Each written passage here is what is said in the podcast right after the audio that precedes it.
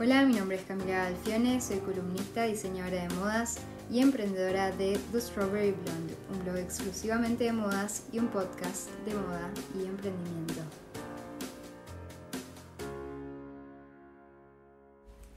Hoy estoy con Maite García y Manu Puch, una pareja de artistas y emprendedores de Gabinete Exquisito.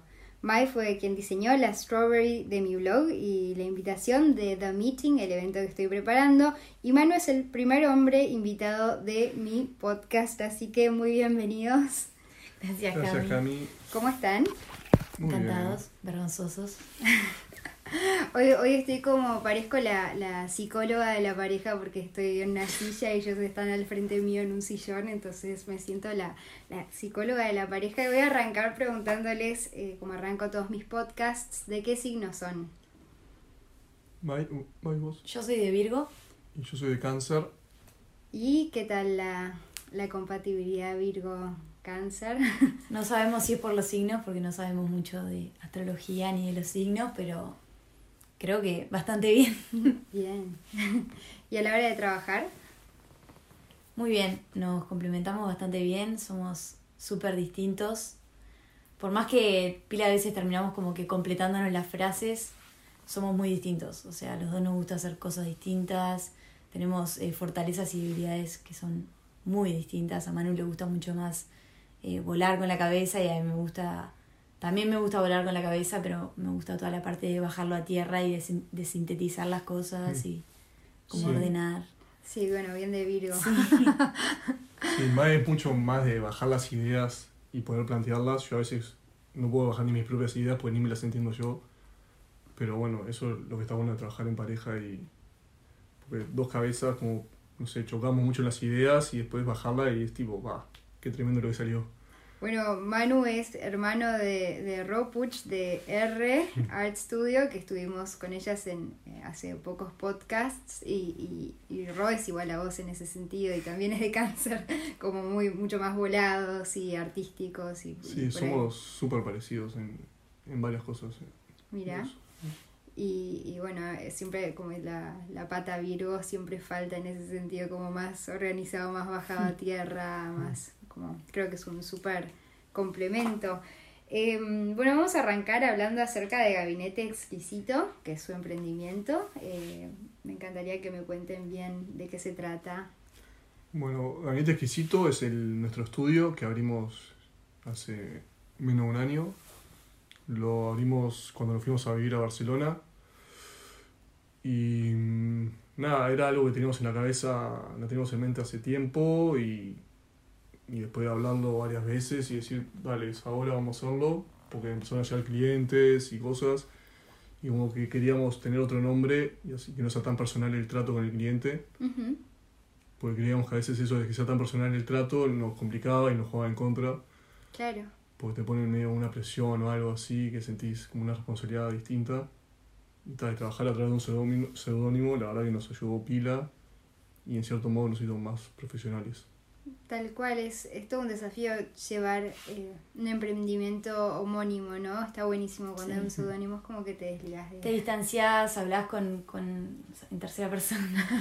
y no, sí, además como que siempre nosotros cuando hacíamos cosas juntos era más eh, en nuestro tiempo libre, hacíamos stickers, Claro, hacíamos sí. remeras, hacíamos más porquerías en realidad, de una manera de decirlo, como con menos tiempo y dijimos, pero ¿por qué no? Si lo que más disfrutamos es cuando trabajamos juntos, ¿por qué no nos unimos y, y hacemos esto que nos divierte hacer, pero de manera profesional y con más tiempo y con presupuesto y nada, es una manera de irle a personas que nos que confíen en nosotros para nosotros poder hacer lo que nos gusta. Bien, ¿y de dónde surge el nombre Gabinete Exquisito?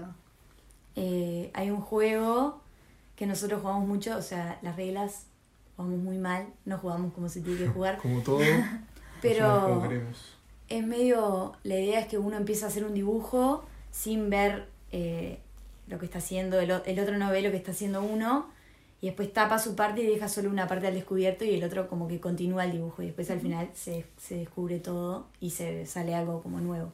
Claro, y ese Entonces- juego se llama Cadáver, Cadáver Exquisito. Claro, Sí. y entonces de ahí surge... Como no queríamos tener cadáver en nuestro nombre, pero ese juego es como la definición perfecta de lo que hacemos nosotros. Claro. Es como un teléfono descompuesto, pero que, que funciona bien y que una vez que lo destapamos y que como que vemos las dos cosas, ahí se fusiona y se corrige. ¿Y, y por qué gabinete? Gabinete porque nos imaginábamos como...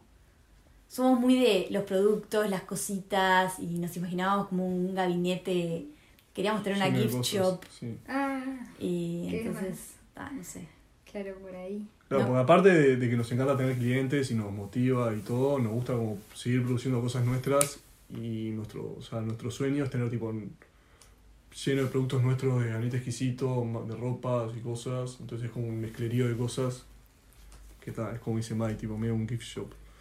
¿Qué más? Sí. Eh, Y tampoco nos queríamos cerrar como a estudio de diseño porque no nos sentimos que seamos como diseñadores gráficos 100%, ni ilustradores, ni solo artistas. Es como queríamos como inventar algo nuevo que no tiene mucho definición, claro. como sin límites. Y me reimagino ese gift shop en Barcelona.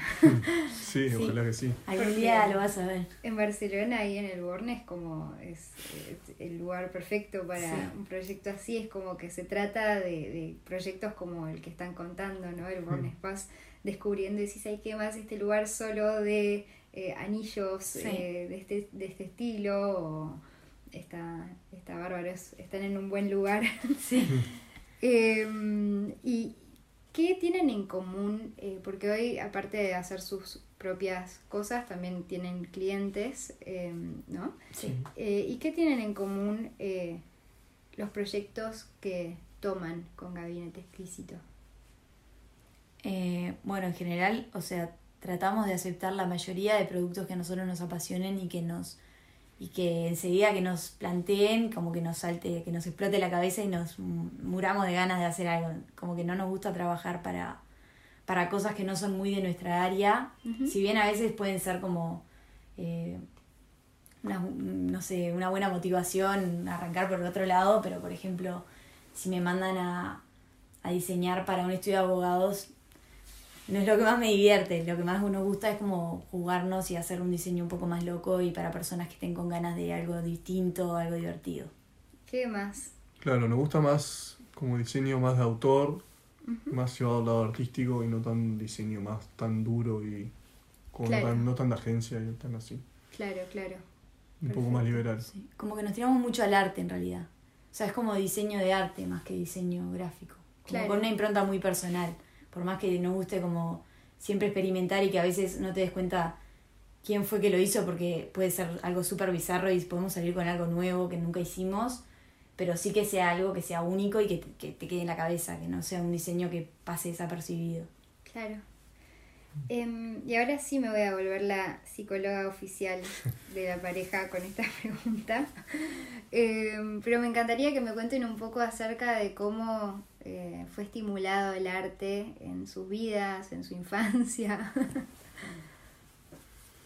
Eh, yo la verdad que me di cuenta bastante de grande que era apasionado del arte. Me costó como abrir un poco esa, esa puerta.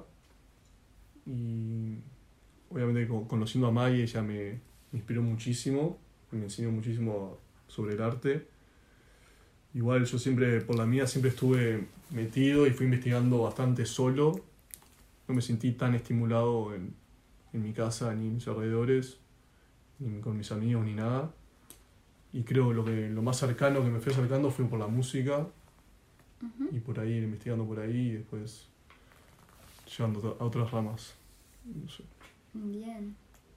A mí al revés, yo nací en casa y como que de primera lo que me gustaba era dibujar y en mi familia hay como una historia de mi, mi bisabuelo era crítico de arte, que mucha gente como critica eh, ser crítico y dicen que es un divague, pero para mí él era un genio mal y siempre me mostraban sus libros y él, él escribió varios libros y además él compraba muchos libros y compraba mucho arte, entonces en casa tenía como una conexión con el arte de primera mano, como que veía un cuadro de alguien zarpado y lo tenía en mi casa, entonces lo apreciaba de otra manera, por ahí vas a un museo y no le, no le prestas tanta atención, estás como sobreestimulado en un museo, pero si lo tenés Sí. en tu casa y de chiquito ya te lo muestran, que estás como una esponja que absorbes todo, como que siento que eso me, me influyó muchísimo en, en lo que sé hoy en día.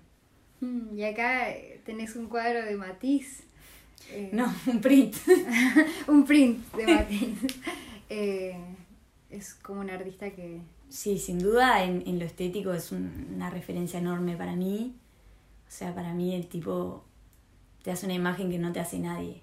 Hmm. Eh, tiene una armonía y tiene unos colores. Yo soy una obsesionada del color total.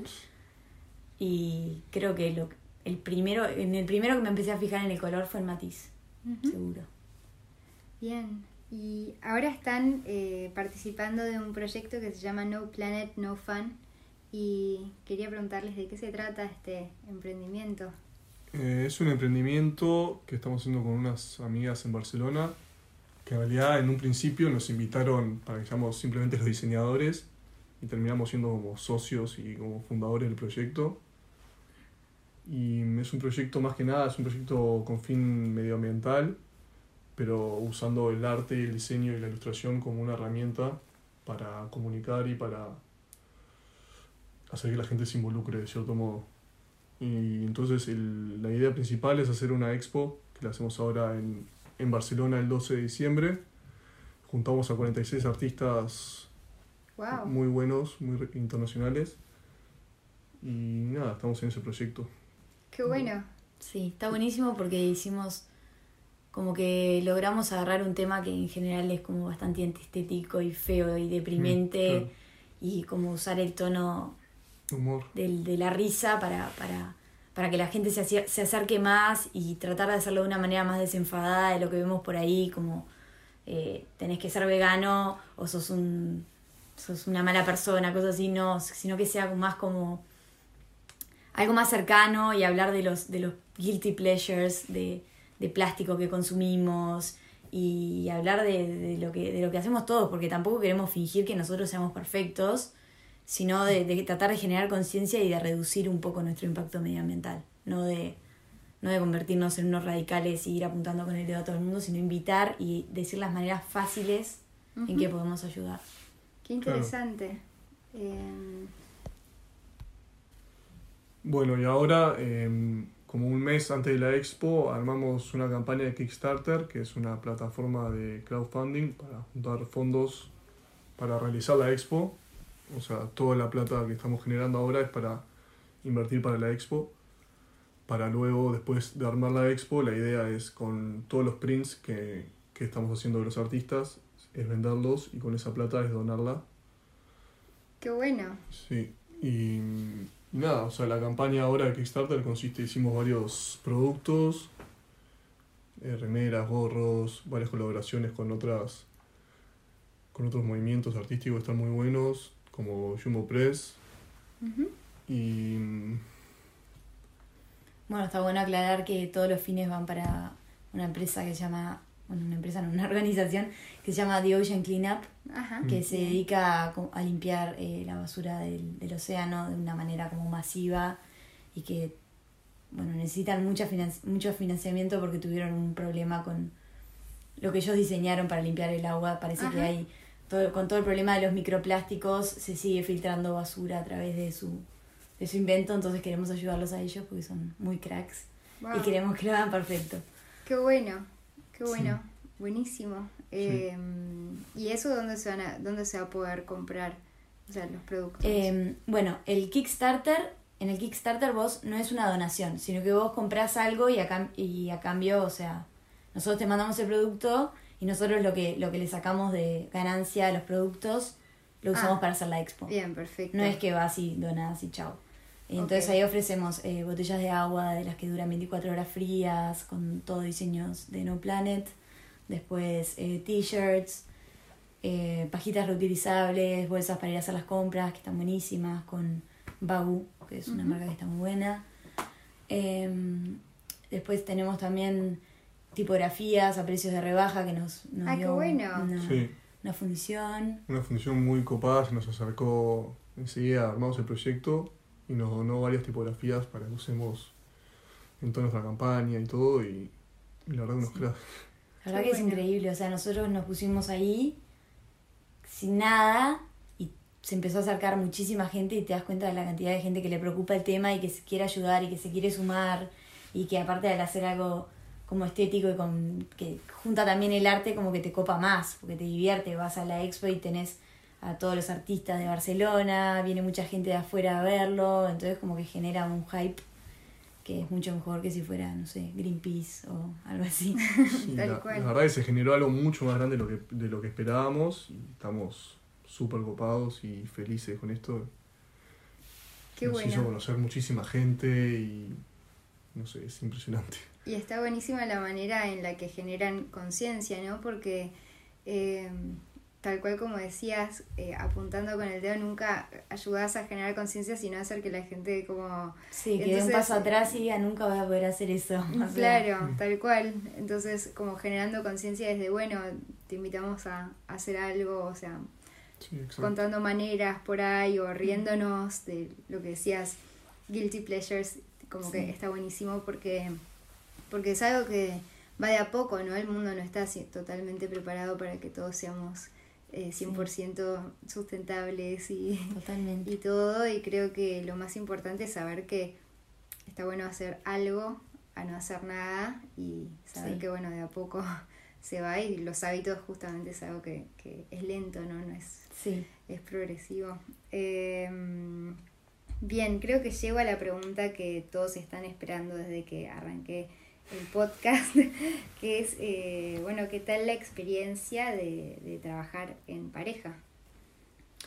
Está buenísimo. O sea, obviamente hay días que te querés agarrar de los pelos por, y que, no sé, te fuiste peleado a dormir y al otro día tenés que levantar y, bueno, hay que trabajar y es algo que también al final te recontra une.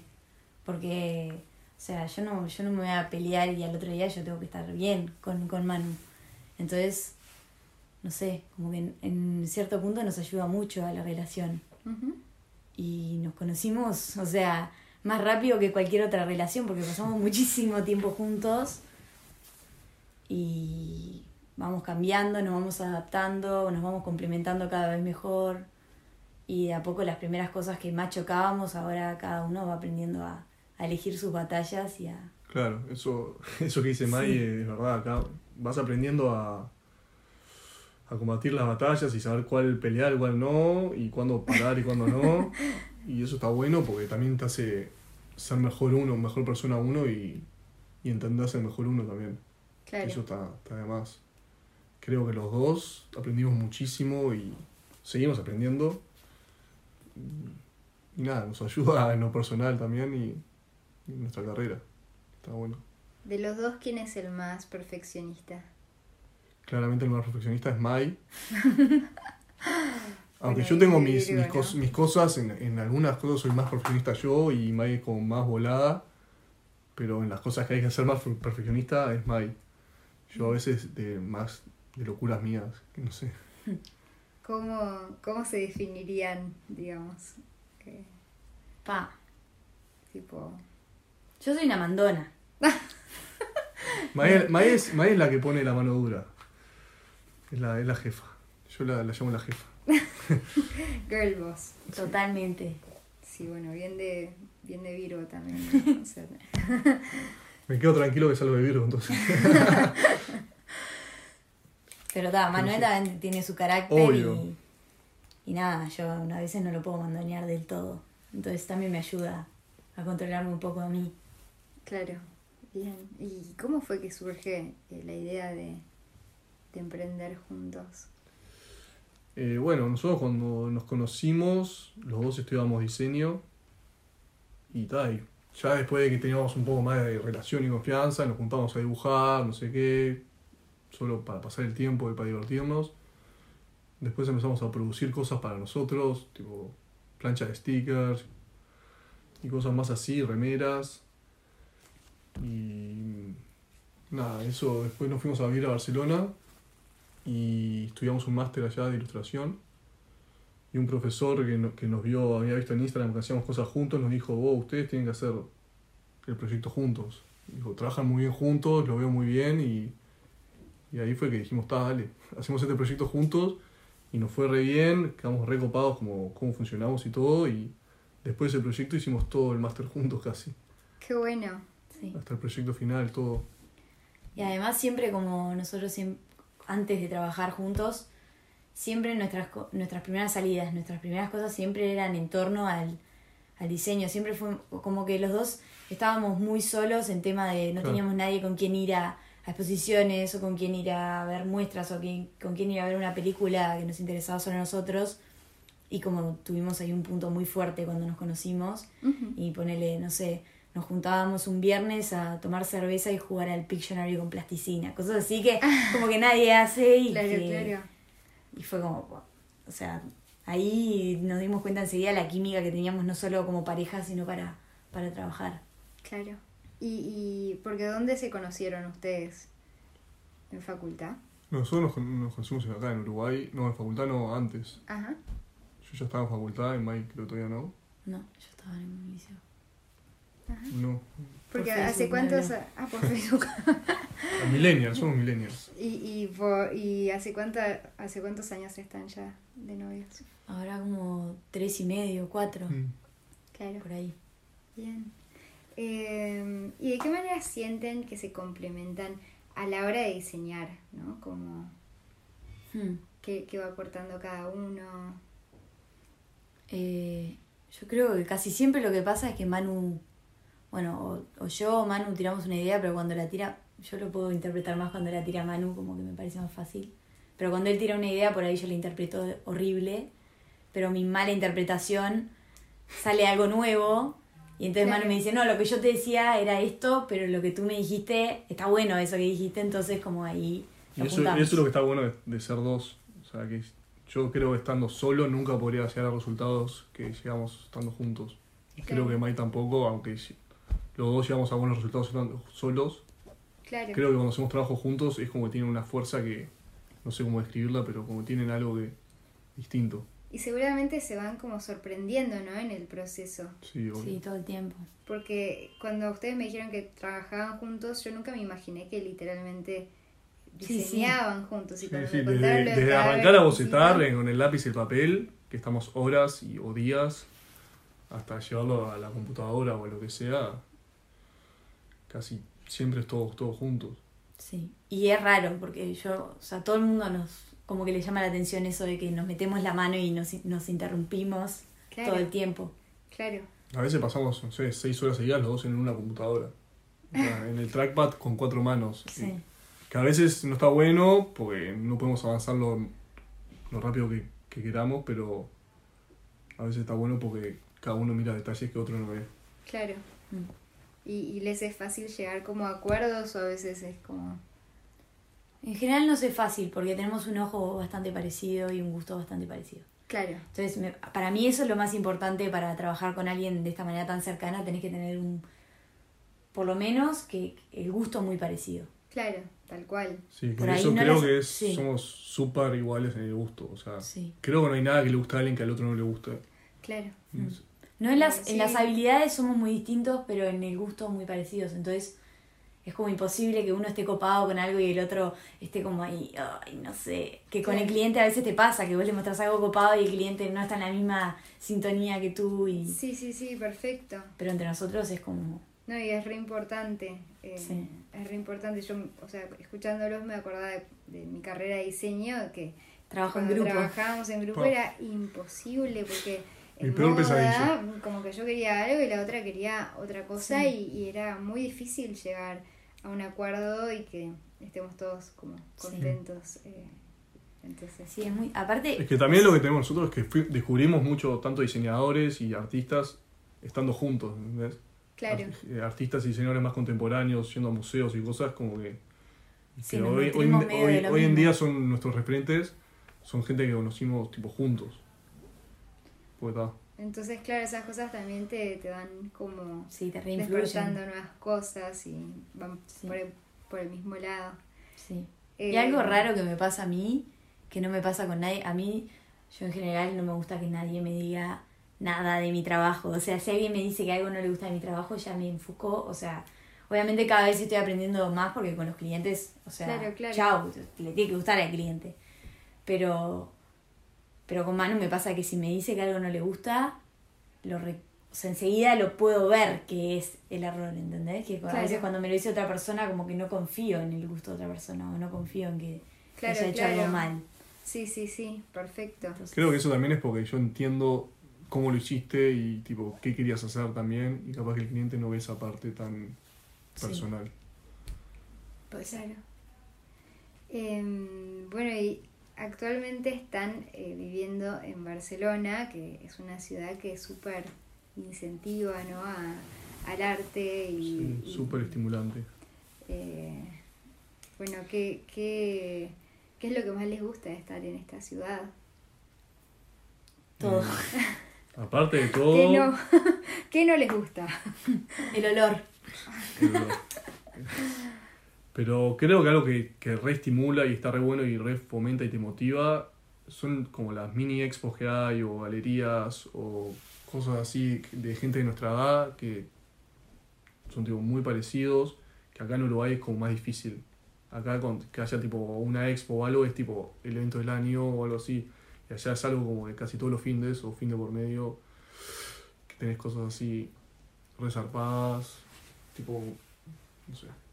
A mí, en lo personal, lo que más me estimula es la calle de Barcelona. es impresionante. O sea, el ritmo que tiene la ciudad, lo que es la gente, el, el- la, la, la forma de tratar de las personas en los locales, en los restaurantes, en los bares.